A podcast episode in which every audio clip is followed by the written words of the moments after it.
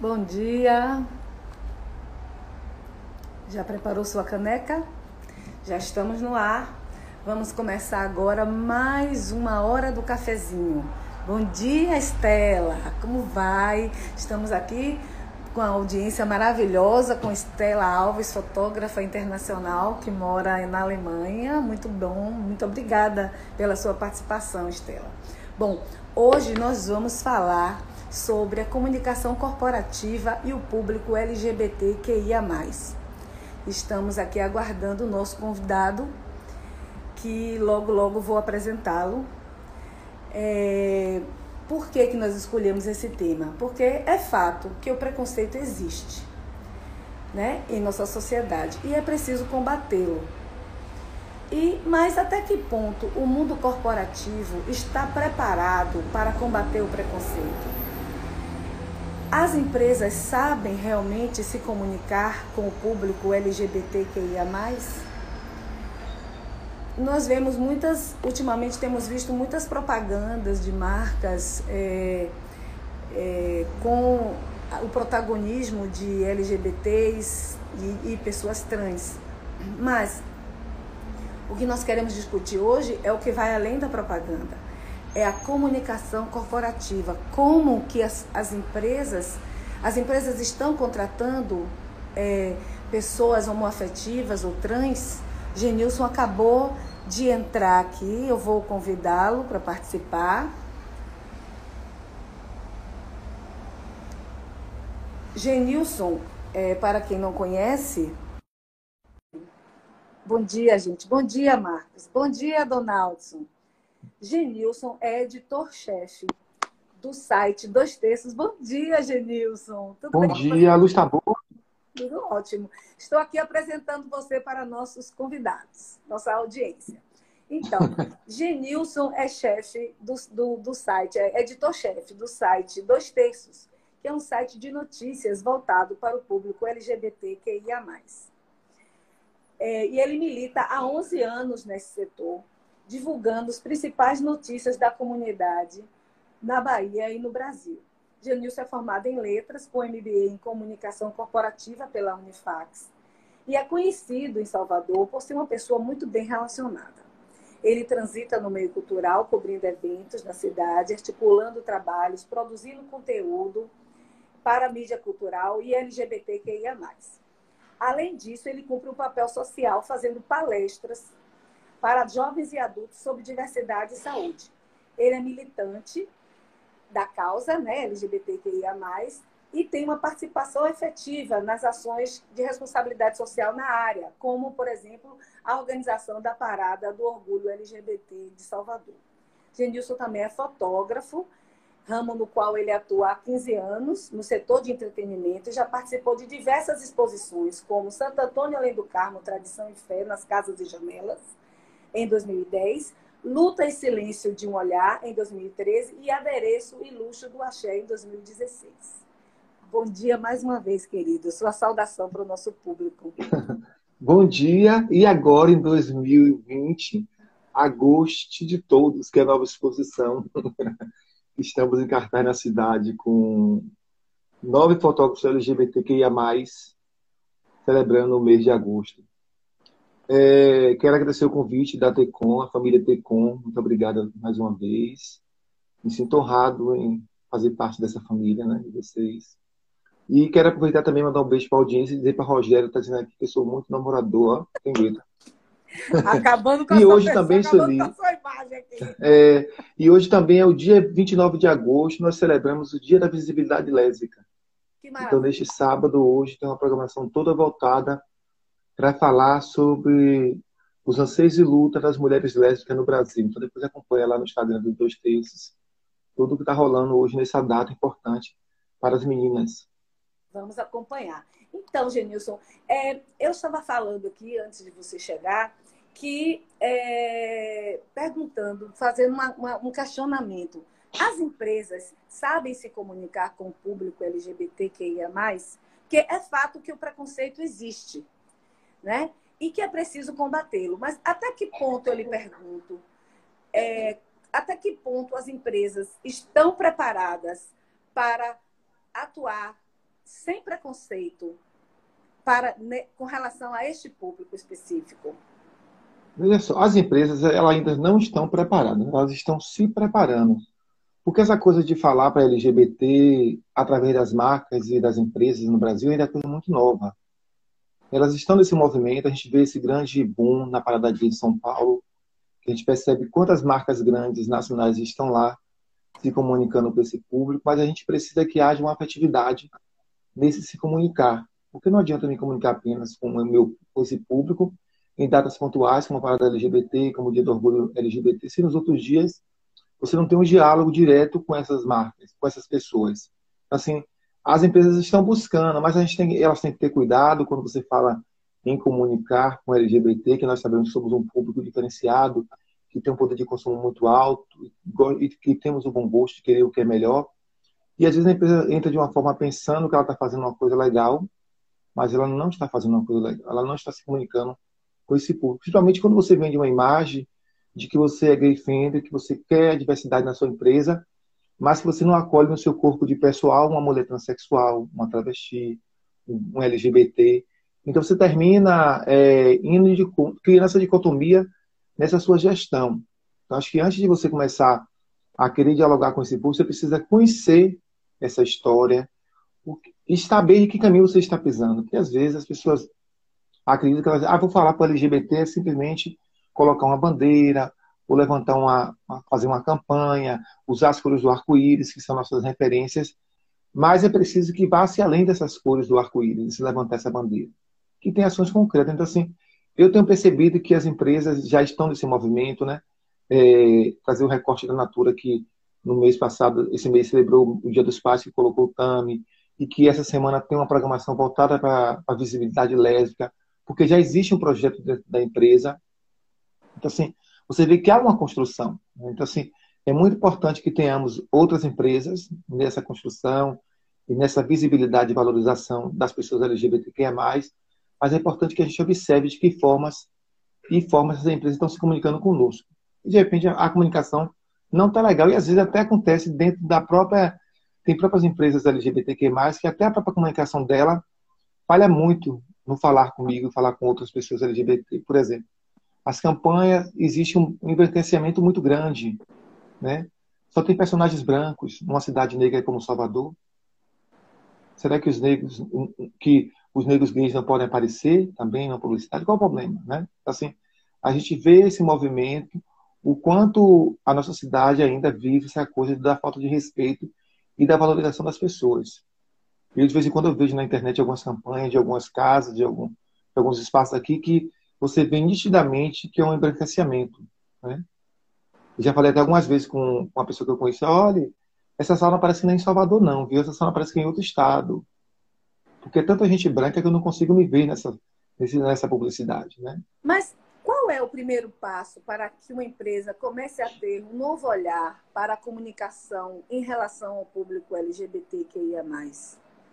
O primeiro passo, Sueli, nesse processo de mudança é você conhecer, porque você não pode querer se comunicar com ninguém sem que você conheça ou que você tenha dentro da sua estrutura organizacional algo além, né? Porque a gente fica muito na questão da, da caixinha do chavanato, né? As caixinhas da, da administração, o manual da administração, mas dentro desse manual da administração hoje, a diversidade tem que estar inserida, porque se ela não está inserida, você não vai conseguir de forma alguma conversar com essa população. Então, o primeiro passo, em qualquer negócio que você queira implementar, seja com a população LGBT ou não, você precisa conhecer esse campo que você quer atuar, quer atuar né?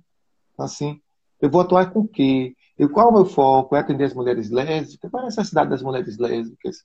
Qual é a necessidade das mulheres trans? Então, assim, eu preciso compreender para que, que eu estou falando e o que, é que eu quero dizer para essas pessoas. Porque não adianta você querer simplesmente colocar na, na, sua, na sua programação uma verba para publicidade LGBT, mas você não sabe como você vai se comunicar. Então, o primeiro passo é você conhecer. Se você não conhece, você contrata a consultoria e lida com os assuntos da diversidade e você vai ter um conteúdo muito mais aceitável, muito mais diverso e, ao mesmo tempo, é, tranquilo, porque às vezes você vem de uma forma tão veloz que nós não recebemos bem essa publicidade. Assim, ou a gente está tá vendo que essa empresa não está querendo comunicar com a gente, ela está querendo o nosso dinheiro. Na, na verdade, ela está querendo fazer um brand washing, que a gente chama no, no, no mundo corporativo de brand washing, ou seja, fazer uma, é, uma é, lavar a marca para dizer que uhum. a marca tem a diversidade e que, mas na verdade ela não pratica a diversidade. É isso que você Exatamente, né? São realidades diferentes de você estar tá vendo na, na rua uma publicidade e, você, e os funcionários estar vivenciando a realidade dessa empresa, né?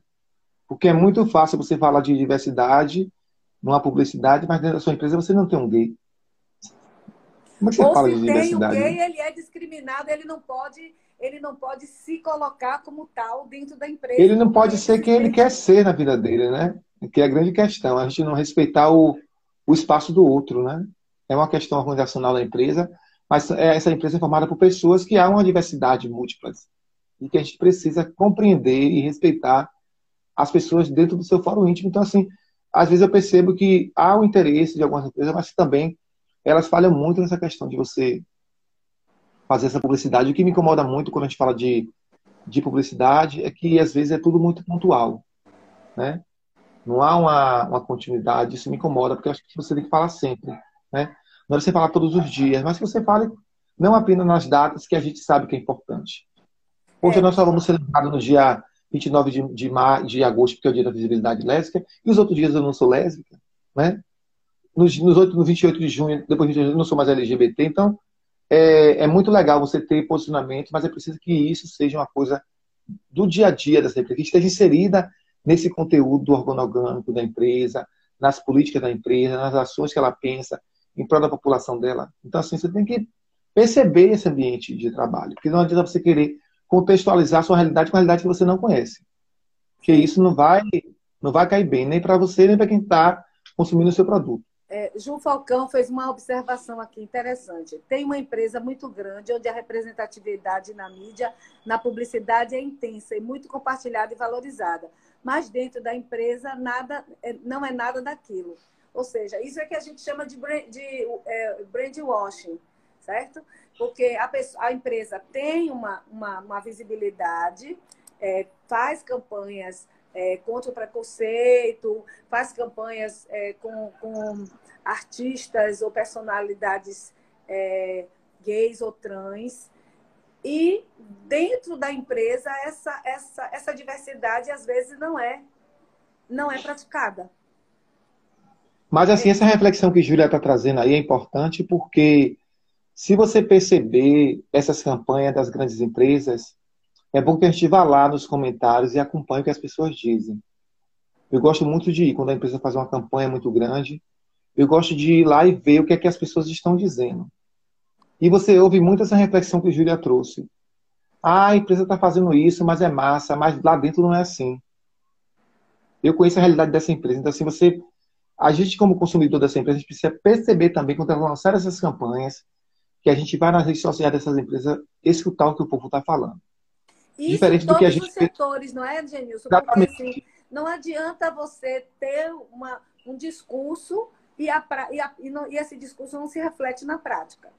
Exatamente. Então, assim, a gente percebe nesse, nessa, no Dia do Orgulho LGBTQIA+, que algumas empresas fizeram as campanhas, mas que a gente vê o número maciço de pessoas que estão ali dentro dizendo assim, mas lá não é assim a campanha está maravilhosa, a ação está maravilhosa, mas lá não é assim. Então, a gente precisa também acompanhar essas ações. Está muito legal. Tá... E de que tá forma tá muito legal, a empresa pode... Precisa, né? De que forma, além de conhecer, o primeiro passo você falou que é conhecer, certo? A empresa precisa conhecer esse universo, entender desse universo. E, de, e qual seria o outro, o segundo passo? Para que a o segundo passo é tenha realmente falei, é diversidade. A questão do segundo passo é você ter uma é, continuidade dessas ações. Porque não, não adianta você construir uma ação hoje, no dia 29 de agosto, e você perdeu o ano inteiro e não fez mais nada.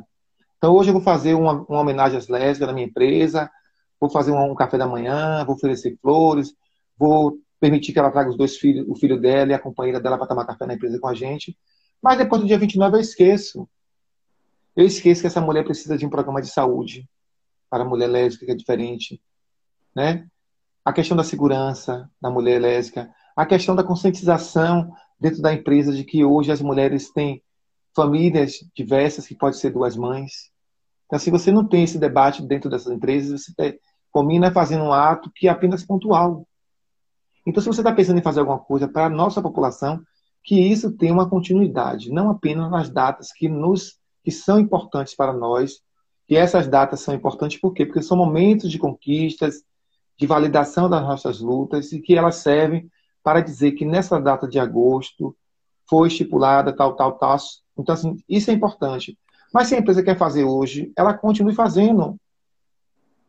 Porque você termina não. Aí você, aí você permite dentro da empresa que o funcionário tenha um comportamento homofóbico com o colega, preconceituoso, e que você faz vistas grossas. Não é? Então você precisa conscientizar essas, esses seus funcionários de que hoje nós vivemos a diversidade, que o respeito é primordial nessas vivências e nas relações interpessoais das empresas. E se o funcionário não está respeitando o coleguinha, a sede moral é crime. E o RH tem que cuidar dessas coisas. O RH não é apenas para fazer a questão do ponto, a, o salário no final do mês, as férias, não. O RH tem que hoje repensar de que forma esse processo de contratação, esse processo de inserção dessas discussões, porque vem muito, o contato direto do funcionário é muito mais com o RH do que com o dono da empresa. Você, você tocou num ponto importante agora. Nós estamos aqui discutindo a questão da comunicação corporativa e o público LGBTQIA+. Como as empresas estão se comunicando com esse público. Para quem chegou agora, o, o, o, Genilson, o Genilson Coutinho, que é um militante da causa LGBTQIA+, e editor do site LG, do site Dois Terços, que é voltado para esse público, está dizendo que não basta só a comunicação, que você, as empresas precisam ter uma vivência, precisa ter o conhecimento da, da causa do, do, do, deste universo para poder atuar com consistência e com verdade. E que isso envolve o RH. Esse ponto aí que eu queria chegar. Você uhum. tocou um ponto importantíssimo que não é só uma questão de comunicação. Não é isso, não é Exatamente. É, mandar um beijo para Gabriel, que está aqui também, que é do Núcleo LGBT do Governo do Estado da Bahia. Está aqui põe na live da gente aqui. Sim, né? Gabriel. então, assim, é, é, o colega está falando também que a questão da polêmica do Tinder com, com as mulheres trans, a gente vai voltar daqui a pouco falar sobre isso, né? Polêmica do aplicativo com com as mulheres trans. Tem duas perguntas aí dos meninos aí. Sim, pode, a gente volta... pode responder, eu não vi. Qual, qual, qual, qual, foi a pergunta? Porque, na verdade, o Tinder e outros aplicativos, eles estavam bloqueando e excluindo as mulheres trans, né? Então, assim, as pessoas vão lá, assediam as meninas e o Tinder recebe a denúncia e exclui as meninas. E, às vezes, é o próprio preconceito contra as mulheres transexuais, porque eles acham que elas estão ali para fazer, para procurar namoro, para fazer programas. Então, assim, isso é uma coisa muito feia do aplicativo. Inclusive, eles se posicionaram. O aplicativo Tinder não é um aplicativo de namoro? Não diz que é um É, mas, meu amor, mas o preconceito é né? muito grande. As pessoas estão ali, mas elas continuam denunciando o perfil das meninas. Aí vão lá, denunciam, aí o Tinder vai bloqueia. Então, assim, tanto que a Associação Nacional de Mulheres Transsexuais e Travestis, a ANTRA, fez uma carta, se posicionou, e o Tinder lançou uma nota também avisando que eles vão rever as políticas dele. Então, assim, eles precisam rever realmente, porque se é um espaço para todos, né? Então, assim, temos que combater essa transfobia dentro desses aplicativos. Os outros aplicativos já estão melhorando, já estão buscando o caminho. O Tinder já foi sinalizado, não é a primeira vez que o Tinder é acionado por esse comportamento transfóbico dentro da plataforma, praticada por usuários e permitido pelo Tinder, porque recebe a denúncia e que não apura que denúncia é essa, né? Porque as meninas não estão vendendo nudez né, lá na, nos, nos aplicativos e eles ficam denunciando, denunciando que elas estão fazendo, que elas estão nuas, que elas estão se expondo. Então, assim, você termina tendo uma grande mentira e um fake, uma fake news que o Tinder vai e aceita e exclui a pessoa. Tem que ter uma apuração. Certo. Né? Agora, tem de... uma coisa. E as conquistas? Que a gente fala, a gente falou muito, focou no ponto que precisa melhorar. A gente sabe que precisa melhorar e sempre é, é, é sempre é necessário melhorar. Mas assim, o que, o que, já, o que já conquistou de bom? O que as empresas já, já entenderam com relação ao, ao público LGBTQIA+. O que a gente percebe, é, Sueli, por exemplo, empresas que a gente faz assim, hoje é uma empresa que a gente entende, que eu conheço, que eu posso falar, né? Por exemplo, o Shopping da Bahia tem uma semana LGBT com a gente, mas antes dele fazer a semana LGBT com, com dois terços, eles já tinham um programa de formação com os funcionários para falar sobre diversidade e respeito, né? Então, assim, a empresa já tinha essa política. Ela sombou com a gente na semana LGBT. O aeroporto de Salvador que tem um comitê da diversidade, né? Que envolve os LGBTs, a população negra, todos os funcionários tem estão um lá construindo. dentro do aeroporto? Dentro do aeroporto. O aeroporto tem um comitê da diversidade, que é formado por funcionários da empresa. Então você vê como as empresas estão avançando nesse sentido, né? De construir a diversidade, de ter pessoas LGBT dentro do seu quadro funcional e que essas pessoas LGBT estão pensando nas políticas dentro da empresa. Isso é importantíssimo. Isso é um avanço que a gente tem que celebrar. A gente pega a Natura, que além desses comerciais que a gente vê, é, Mike está dizendo para responder a pergunta dele, daqui a pouco eu respondo. Peraí, vou procurar aqui a pergunta dele. É sobre o cancelamento das marcas que ele está falando. Ah, tá. Vou achar aqui, vou, vou, vou. É Maicon. Maicon, vou procurar aqui. Sim, continue. E aí a gente percebe que, que a Natura ela tem um programa de, de, de cidadania, de diversidade, não apenas com as questões LGBTQIA+, mas com a questão da mulher, com a questão do negro. Então tem uma política da empresa que está estruturada. A gente vai vendo isso nas grandes empresas, mas a gente precisa, Sueli, ver isso dentro das pequenas empresas também. Que às vezes empresas... tem 20 funcionários, mas a gente não fala sobre esses temas. A gente fala sobre diversidade nessas empresas quando o colega diz assim, ah, eu acho que fulano é lésbica.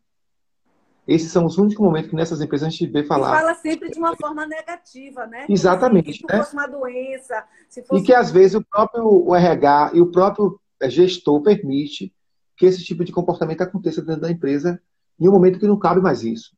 A gente percebe que é um avanço, mas a gente precisa, por exemplo, ter mais pessoas LGBTs, transexuais e travestis nas esferas do governo que a gente não vê, nas esferas municipal que a gente não vê. Onde nós é, encontramos pessoas transexuais trabalhando é na Câmara dos Vereadores, mas trabalha com vereador que é ligado à causa. Né? É, no, é numa, numa, numa deputada que é ligada à causa. Mas por que os outros também não abrem seus gabinetes, seus espaços para receber as pessoas claro. LGBT+. Você termina tendo é, uma, uma, uma, coisa muito pequena diante de um universo muito amplo e que poderia possibilitar a inserção de outras pessoas.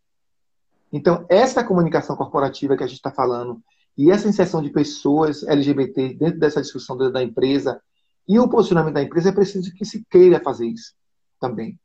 Porque não adianta a empresa não querer implementar essas políticas dentro da sua, do seu conjunto de ações dentro da empresa. Se não quer, é melhor não fazer. Então não basta só fazer a propaganda. É... Não, jamais. a propaganda pode ser um negócio negativo e positiva, né? a cultura da diversidade dentro da sua empresa. Então, agora... Também a cultura do respeito, né, Sueli? Porque a gente está falando de pessoas, é, a gente não pode é, deixar de dizer que está falando de pessoas, e o respeito é a base de tudo. Se você se respeita e respeita dentro da sua empresa o funcionário que você tem, essas questões é, são naturalizadas não precisa nem ser discutidas. a gente precisa naturalizar essas discussões dentro da empresa, porque nós estamos falando de pessoas e pessoas são diversas. Exatamente. E isso tem que ser visto, né? As nós termina... pessoas precisam.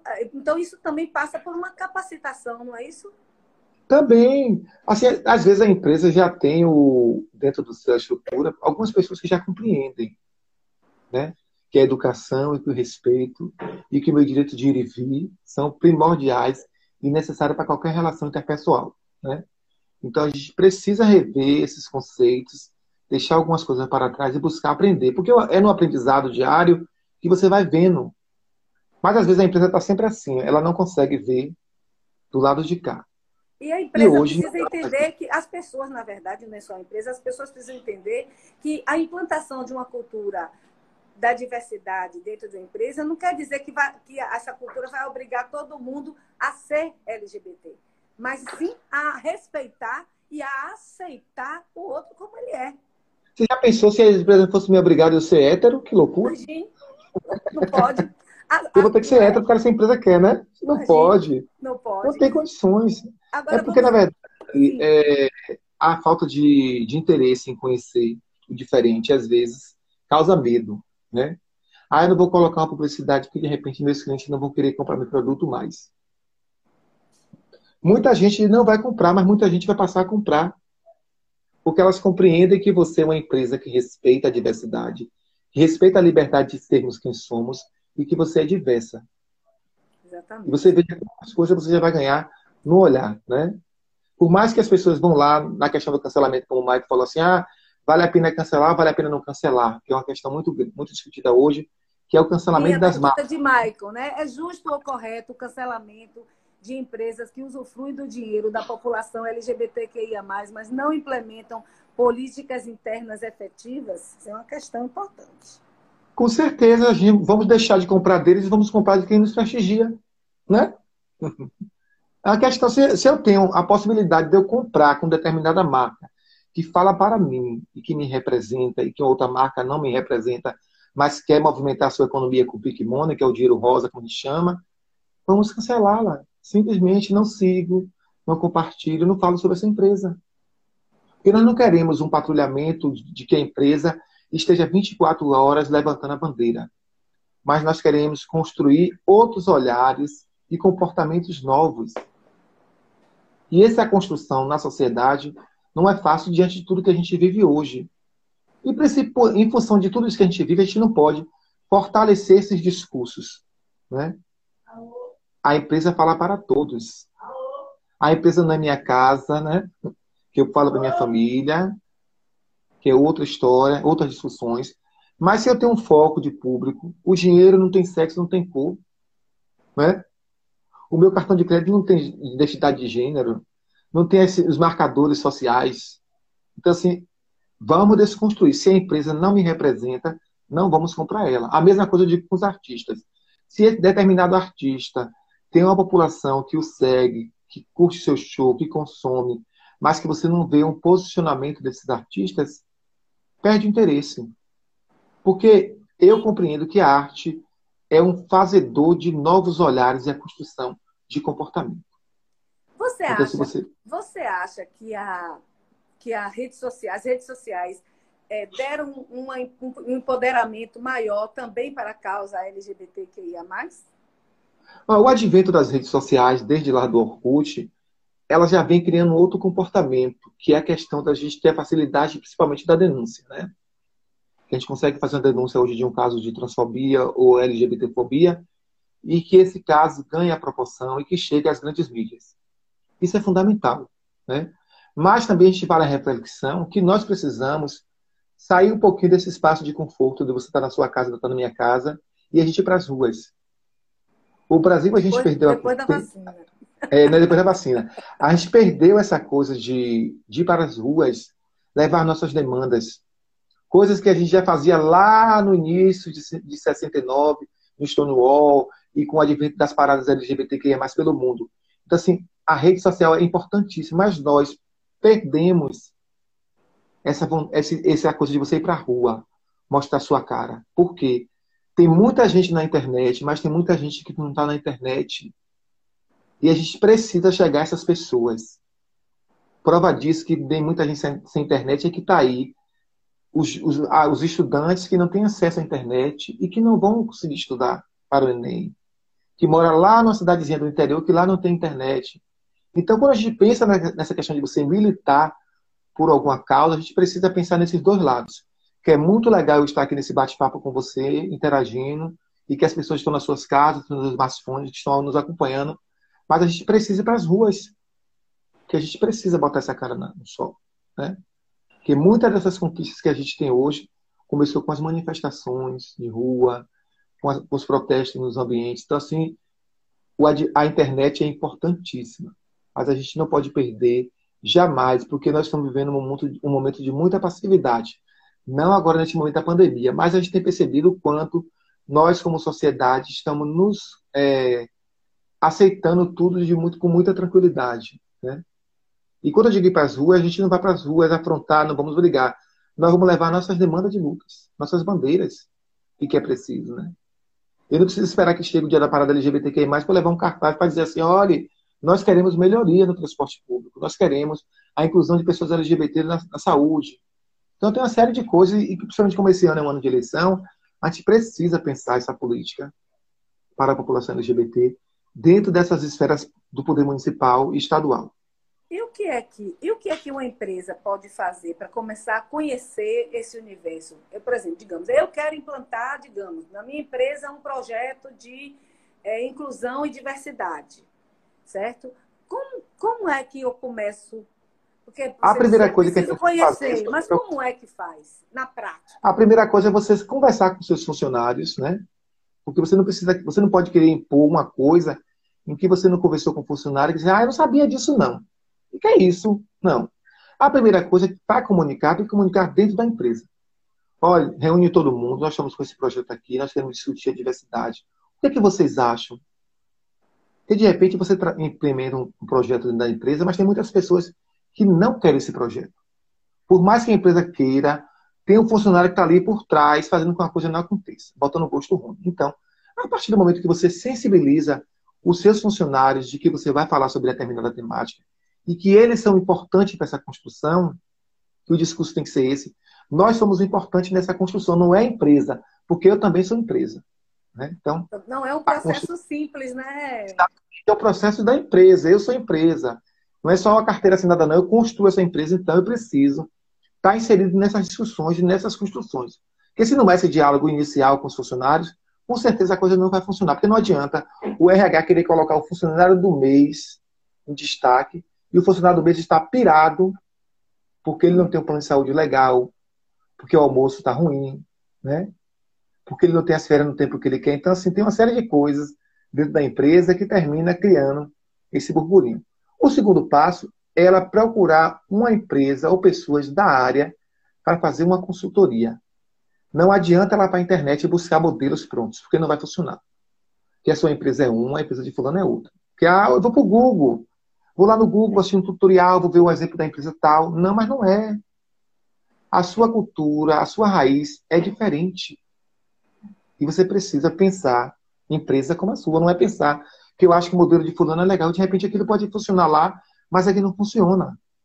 Então, essa questão dessas construções e desses levantes de bandeiras dentro da empresa é importante que este funcionário esteja vivenciando essa mudança. Porque não adianta você fazer mudança sem diálogo com as pessoas que estão inseridas nesse processo. Porque você pode estar até comunicando bem para fora, mas dentro da empresa está uma merda. Então tudo começa com a comunicação interna. Exatamente, tem que, tem que comunicar as pessoas, porque senão não me sentir parte.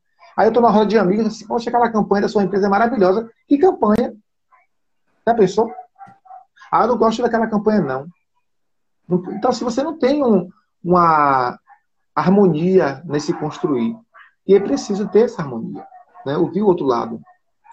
Porque senão você termina sendo mais uma no mercado. Ah, bandeira, é, levantou a bandeira, mais uma, mais uma, não queira ser mais uma. Queira ser uma empresa que tem um compromisso e, primeiro, que você queira fazer isso. Não é porque você quer ganhar o dinheiro ou porque você acha que é interessante. Você tem que querer fazer isso e dizer assim, poxa, isso aqui é legal porque eu respeito, porque é diversidade, porque é inclusão, né? E você vai porque é tão vexatório você viver, Soleil, num país onde as pessoas que vivem com deficiência, que vivem com, com necessidade com deficiência, têm que ser beneficiadas por uma lei. Coisa que não deveria ser assim. Deveria ser um processo natural de igualdade para todos. Né? Que nós temos que viver com questões de, de conquistas, de lutas, de buscar o amparo legal para poder conquistar coisas que já são garantidas na Constituição de 88. É lamentável. Ó, assim, Júlia Falcão Júlia Falcão está dizendo aqui, é, acho que as empresas é, que fazem publicidade voltadas para o público LGBTQIA+, deviam ter um comitê, um grupo formado pelas pessoas que são da causa realmente, por uma questão de representatividade e pertencimento. Assim, as pessoas se sentiriam mais confortáveis em trabalhar naqueles ambiente, naquele ambiente, teriam seus direitos realmente defendidos. Para você ver a importância do, do aeroporto, né? O aeroporto tem uma comissão, né? de diversidade, que ele senta, que eles constroem com tuas ações e que discute com o corpo gestor. E isso é importante, porque às vezes é, as grandes empresas elas estão nessa velocidade de fazer as coisas, de perceber o quanto nós consumimos. Né? Peguemos como exemplo a Havaiana, que lançou aquela sandália super colorida, que lançou uma linha de botas, e que automaticamente esse material se esgotou de imediato. A empresa foi ótima. Né? porque ela lançou uma linha de bota, lançou uma sandália, e que todo mundo queria ter aquela, aquela, aquele mimo, porque se sentia representado. Mas e dentro da empresa, será que esse funcionário que é LGBT é respeitado? Né? Como é essa vivência? Então a gente precisa estar sempre nessas discussões, né? Vamos falar sobre diversidade? Vamos. Mas e nossos funcionários gays? Como é que eles estão dentro da empresa? É um trabalho Como é que a gente está tratando eles? Exatamente. Como é que a gente está tratando eles? O que é que eu tenho feito para essa população? Porque às vezes a empresa quer pensar só no Piquimone, né? É o Piquimone, Piquimone, é Piquimone. Aí vamos construir um comitê de diversidade. É, uma vez uma confusão, uma empresa ela criou um comitê de diversidade onde só tinha pessoas brancas. Cadê os negros nessa diversidade? Como é que você vai falar de diversidade só de pessoas brancas, gente?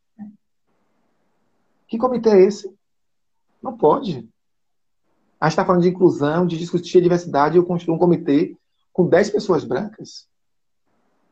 Olhos azuis, cabelo louro. Gabriel está dizendo aqui que nos comitês ele acha que deve ter, precisamos ter pessoas LGBTQIA, e pessoas não LGBT precisamos reforçar que é função de todas as pessoas, realmente. O combate ao preconceito é função de todos. Né? Uhum. Essa, essa conscientização ela tem que vir da pessoa que é negra e da pessoa que é não negra, da pessoa que é LGBTQIA+, e da pessoa que não é LGBTQIA+. Né? E essa questão da que Gabriel que é deficiente da pessoa que não é deficiente. Então, assim, é da questão de... pelas pessoas, né? que Gabriel traz da questão do comitê é porque às vezes a empresa pode pensar assim: ah, vou criar um comitê de diversidade e vou colocar só os gays. Não. Você não está fazendo diversidade na empresa. Você tem que colocar as pessoas que querem fazer parte desse comitê. Vamos criar um comitê da diversidade. Tem a lésbica que quer entrar, tem a trans, tem o, o funcionário hétero que quer entrar no comitê. Deixa entrar. Porque é um comitê da empresa e que vai discutir a diversidade da empresa. E a partir do momento que você não inclui todos, você não está sendo diverso. Você não está sempre, porque a gente precisa ver o olhar do outro também. O que é que você acha, fulano? Você acha que é legal? Você acha que não é legal? O que é que a gente pode pensar? Então, se você cria um comitê e quando você cria esse comitê que você faz uma panelinha, você termina continuando da mesma forma, porque você não incluiu. Você apenas instituiu um comitê de diversidade, mas dentro desse comitê não há diversidade. Tem que ter todo mundo junto, é a construção. É fulano, é beltrano, é ficando todo mundo junto. Quem quer Vamos formar um comitê sobre diversidade. Todo mundo tem que estar incluso. Isabela Borges está Porque... dizendo assim: as pessoas precisam sair de suas bolhas. Hum. Isso é uma luta de sair dessa bolha, né? Eles querem tanto que a gente saia do armário, mas eles querem continuar nas suas bolhas. Né? A questão do armário dentro da empresa que a gente precisa discutir. Que às vezes o colega sofre uma sede moral tão grande dentro da empresa por ser LGBT e por não querer assumir a sua orientação sexual e não a opção sexual, como muita gente diz comumente, e, e termina é que a empresa é, não é opção, que a empresa continua é, compactuando com esse comportamento do funcionário, que o RH continua compactuando e que não há uma, um chamamento, que não há uma conversa, de que o respeito ao outro é importante, de que aquela atitude é uma sede moral, que a sede moral é crime, e que isso não é legal para a política da empresa. Uma série de coisas que às vezes as pessoas fazem vistas grossas por não falar o que é verdade dentro daquela empresa. Né? Vai passando, vai passando, vai passando, vai passando, e aí você cria uma cultura da invisibilidade dessas pessoas Acha empresas. leva como brincadeira. Exatamente, a chacota, né? Invisibiliza a pessoa dentro da empresa. Porque às vezes as pessoas. Porque o colega LGBT e eu tenho uma religião que minha religião não permite eu, aquela pessoa para mim não existe dentro dessa empresa. Né? A invisibilidade dentro das empresas é muito grande. De não enxergar o outro. Não apenas da questão do LGBTQIA+, mas do próprio colega que é estar do seu lado e que você não enxerga esse colega. Né? Tá tão automático que a gente não consegue ver o outro. E a gente precisa fomentar, falar tanto dentro das empresas em relações interpessoais, em relações de convivências, em treinamentos, mas as pessoas ainda continuam muito fechadas. É meu mesa, é meu computador, é meu telefone, é meu horário de saída e meu horário de chegada, mas esquece de você viver esse ambiente dentro da empresa, né? Que termina combinando com uma série de coisas que não são legais. É, é, o, Gabriel falou assim: sou do Axé e tenho ido a igrejas evangélicas para falar de combate à LGBTfobia. Isso é ótimo, né? Isso é bom porque isso é diversidade. É você falar primeiro então, então, assim, de novo falando, voltando ao nosso tema central, que é a comunicação com o público LGBT. Então, a gente já, já notou aqui que não basta fazer a campanha só, publicitária, você tem que implantar uma cultura de diversidade na empresa. E implantar uma cultura da diversidade na empresa começa com a comunicação interna e a conscientização Exatamente. dos funcionários, das pessoas, né? Agora, é, quando, a, a, essa, quando existe o preconceito instalado dentro da empresa, como que a empresa deve agir? Porque às vezes o preconceito ele existe e ele não é, ele é manifestado de maneira subliminar, não é? Uhum. Você falou aí da, da, da brincadeirinha, da, do bullying, né? Como que, como que a empresa pode combater esse tipo de, de... A primeira coisa seria o processo de observação, porque se você tem um departamento que lida diretamente com as relações interpessoais, se está acontecendo essa coisa dentro da empresa e o departamento pessoal não está acompanhando, as coisas não estão funcionando dentro dessa empresa. Né? Porque por mais que eu não esteja diretamente acompanhando, a Rádio Corredor rola. E a Rádio Corredor rola e todo mundo sabe de tudo que acontece na empresa. Como é que o RH não vai saber? Né? Recebi uma sinalização uma vez, vou escutar. Filtrei outra sinalização, vou escutar. E vai chegar um momento que ela vai ter que reunir essas pessoas e dizerem: olha, desse jeito não dá. Porque a empresa tem que ter pulso. Porque às vezes a empresa fica com receio de sentar e botar as cartas na mesa para dizer ao funcionário que ali é empresa e que o respeito é princípio parte das relações sociais dentro dessa empresa, independente de orientações sexuais, de religião, do que você quiser adorar ou não adorar. Aqui é uma empresa e ela tem que ser vista e gestada como tal. Assim, o RH não pode permitir que esse silenciamento fortaleça os discursos homofóbicos, os discursos raciais, tantas outras questões dentro da empresa que a gente sabe que acontece e que chega ao RH. Não existe inocência do RH dizer que não sabe, porque a gente sabe que os funcionários comentam no corredor. E que vai chegar. Chega, às vezes chega quem está fora da empresa, não trabalha lá, mas sabe o que acontece na empresa, que o colega leva nas rodas de conversa, conta, pô, lá na empresa é assim, na empresa sabe, como é que o RH não sabe? Então, assim, se o RH tá, tá ligado nessas coisas, ela vai ter que resolver. E se você não resolver, isso vai se terminando uma grande bola. Aí você vai gerar um desconforto para o funcionário, uma insatisfação, esse funcionário vai ser demitido, depois vai colocar a empresa na justiça. E aí, quando está na justiça, aí que vem, né?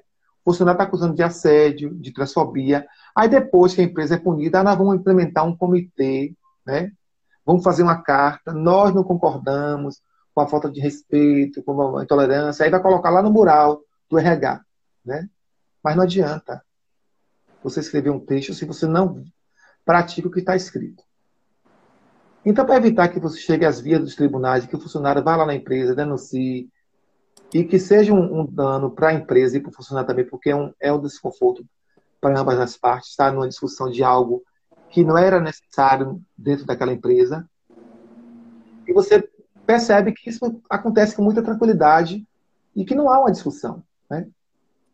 Precisa se falar dessa diversidade, precisa instrumentalizar as pessoas e também normalizar normalizar essas vivências de que hoje nós temos novas formações familiares, que temos dois pais, que temos duas mães, que não celebramos mais o Dia dos Pais, mas que celebramos o Dia da Família, né? Porque a gente reflete que hoje a criança tem dois pais, que tem duas mães, ou que tem só uma mãe ou que não tem um pai.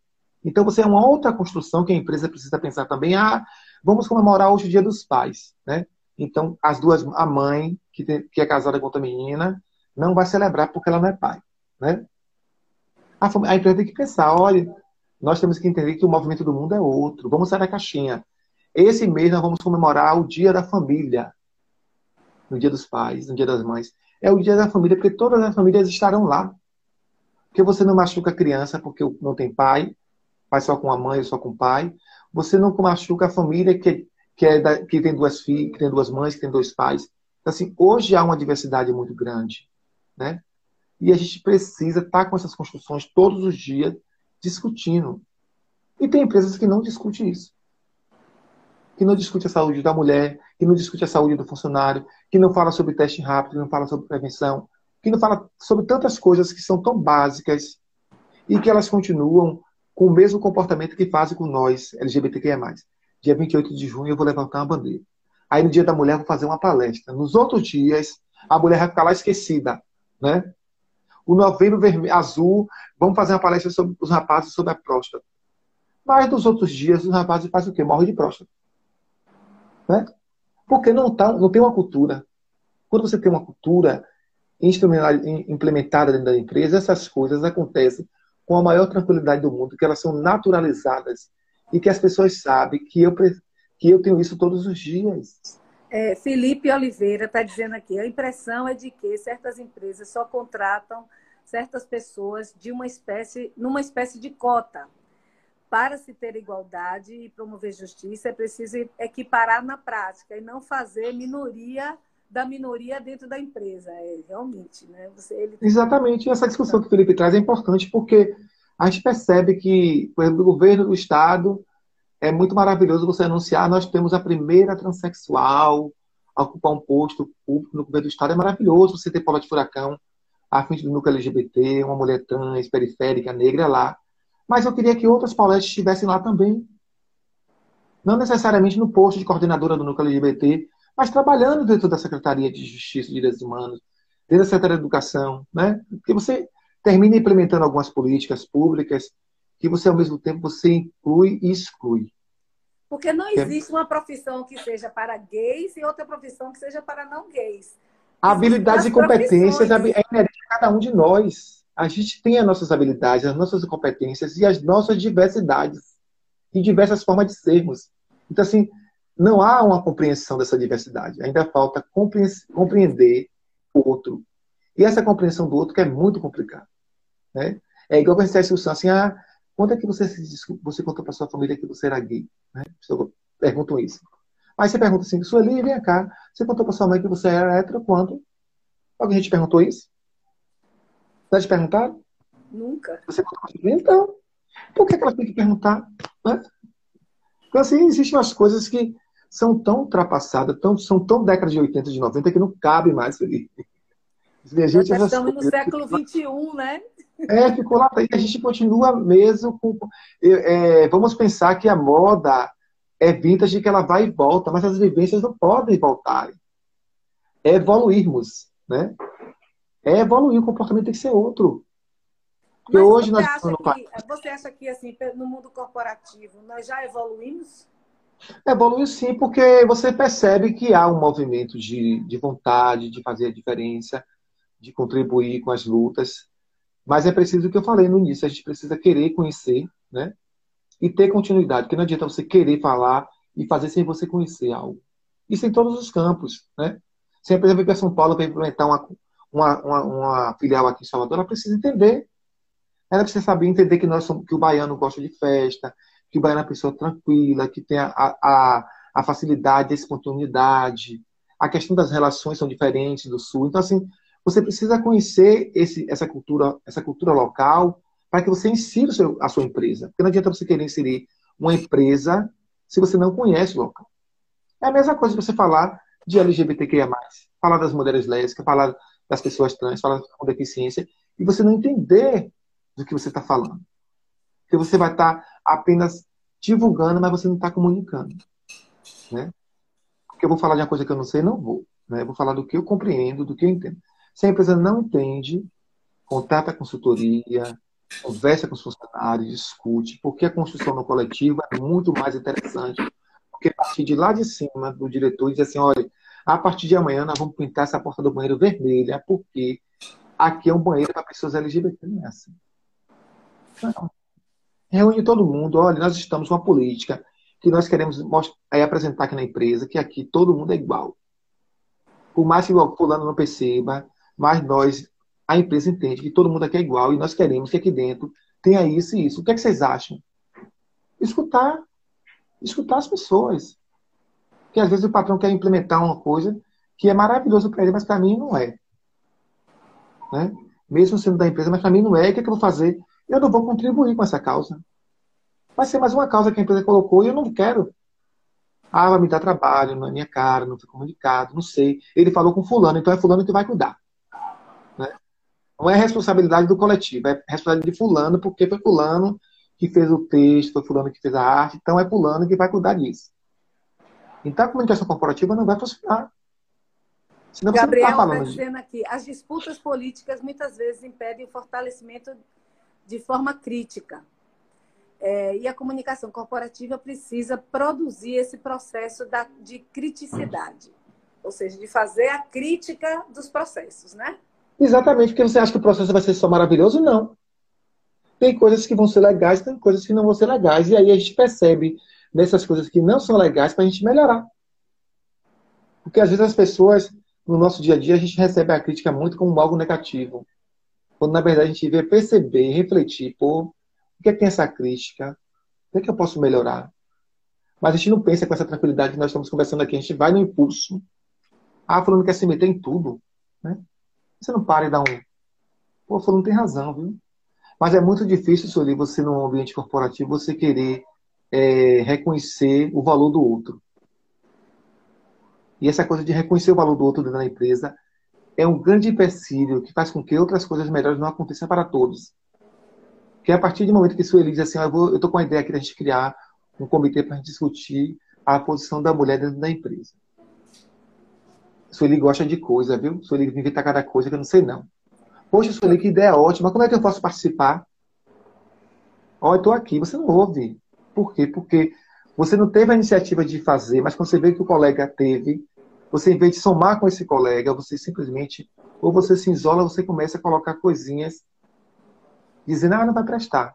Ah, já vi isso em tal lugar. Né? Juntos somos mais fortes. Né? A gente tem que botar isso dentro dessa empresa, que essa empresa gera dinheiro, que essa empresa gera emprego, e que eu faço parte dessa empresa. Né? E que ela me representa. É, é, o Oswaldo Matos falou aqui que na hora de contratar, as empresas devem, devem olhar o perfil da pessoa e nada mais.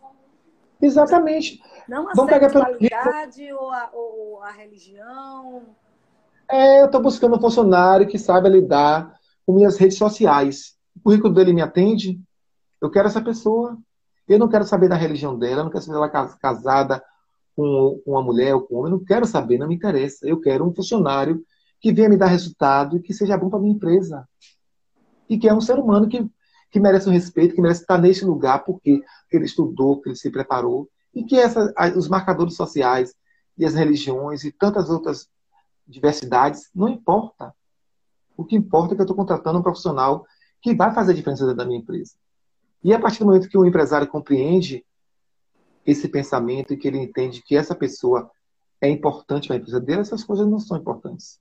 E olhe, por experiência própria, eu digo para você que quando você tem uma equipe diversa, negro, branco, gay, lésbica, é, da periferia, da, da, da do, do, do high society, quando você junta tudo, isso dá uma mistura muito bacana que favorece demais a produtividade, o entendimento, favorece muito quando há respeito. São os olhares duplos, são os olhares múltiplos, na verdade, né? Que a gente precisa ter esses olhares diversos. Porque de repente eu estou achando que é legal, mas para o meu colega do lado não é legal. O que é bom para mim, de repente, não é bom para você. Tem que ser bom para todos. Oh, Se não é bom para todos. Oswaldo está dizendo aqui, as empresas engajadas já fazem seleção sem identificar o nome da pessoa, apenas pela qualificação. Isso é, é ótimo, tá vendo? Isso é são, avanços, são avanços importantes são conquistas. Você percebe que há um, um entendimento de, de, que a valorização do ser humano é muito mais importante do que nossos marcadores sociais. Isso é fundamental quando a empresa tem essa atitude de contratar uma pessoa independente de qualquer coisa. Eu quero é o currículo. Né?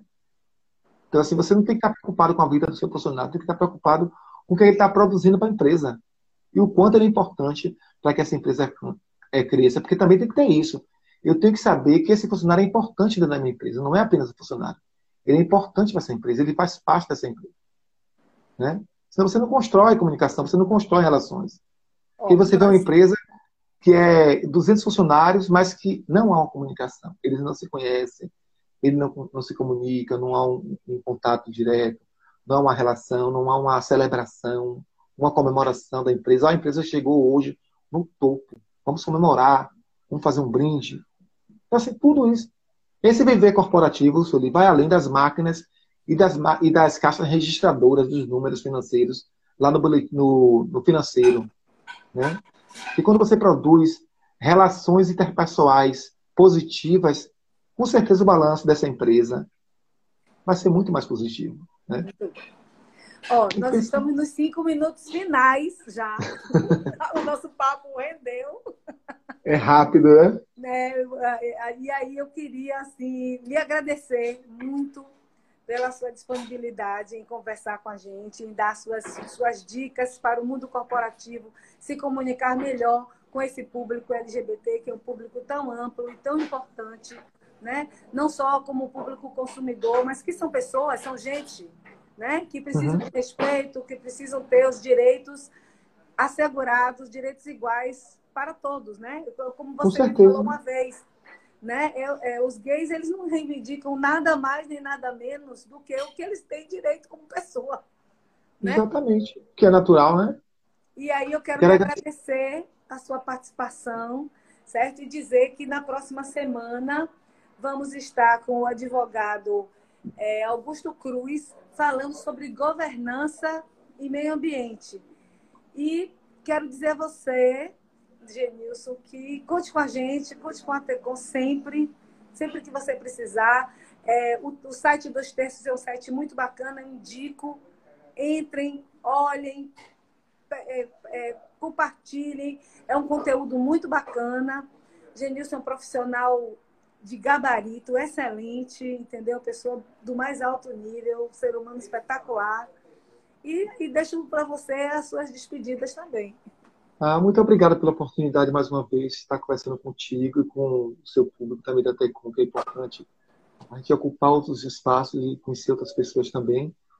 É, quando voltar a rotina do nosso dia a dia, vou tomar um café na agência, que tem um tempão que eu não vou. Esse né? é virtual. Eu não estou com a xícara aqui hoje, não, eu tomei o café. Mandar um beijo para a equipe toda, para a André, para Rafael, para os meninos, para as meninas da agência, e agradecer pela oportunidade porque é importante a gente estar nessa discussão aqui, falando sobre essas questões tão necessárias, né, na vida da gente. E tem uma frase que eu postei no meu Instagram ontem, do James Green, que é o norte-americano, que ele disse que nós LGBTQIA+, não precisamos de heróis, nós necessitamos de referências. Né? A gente precisa buscar nossas referências para que a gente tenha uma sociedade mais humana e mais igualitária. Erros em tempos tão sombrios. Não vamos perder a esperança, viu? Um bom final de sábado. As minhas amigas lésbicas. Parabéns hoje, a elas. Hoje é o dia, mas a luta é diária, né? Um beijo para tu, um beijo para Gabriel, um beijo para a galera. Ó. Bom sábado para todos e todas. Tudo de bom para você também. E não se esqueça, sábado que vem vamos estar aqui, 10 horas da manhã, com Augusto Cruz falando sobre governança corporativa e meio ambiente. Tchau.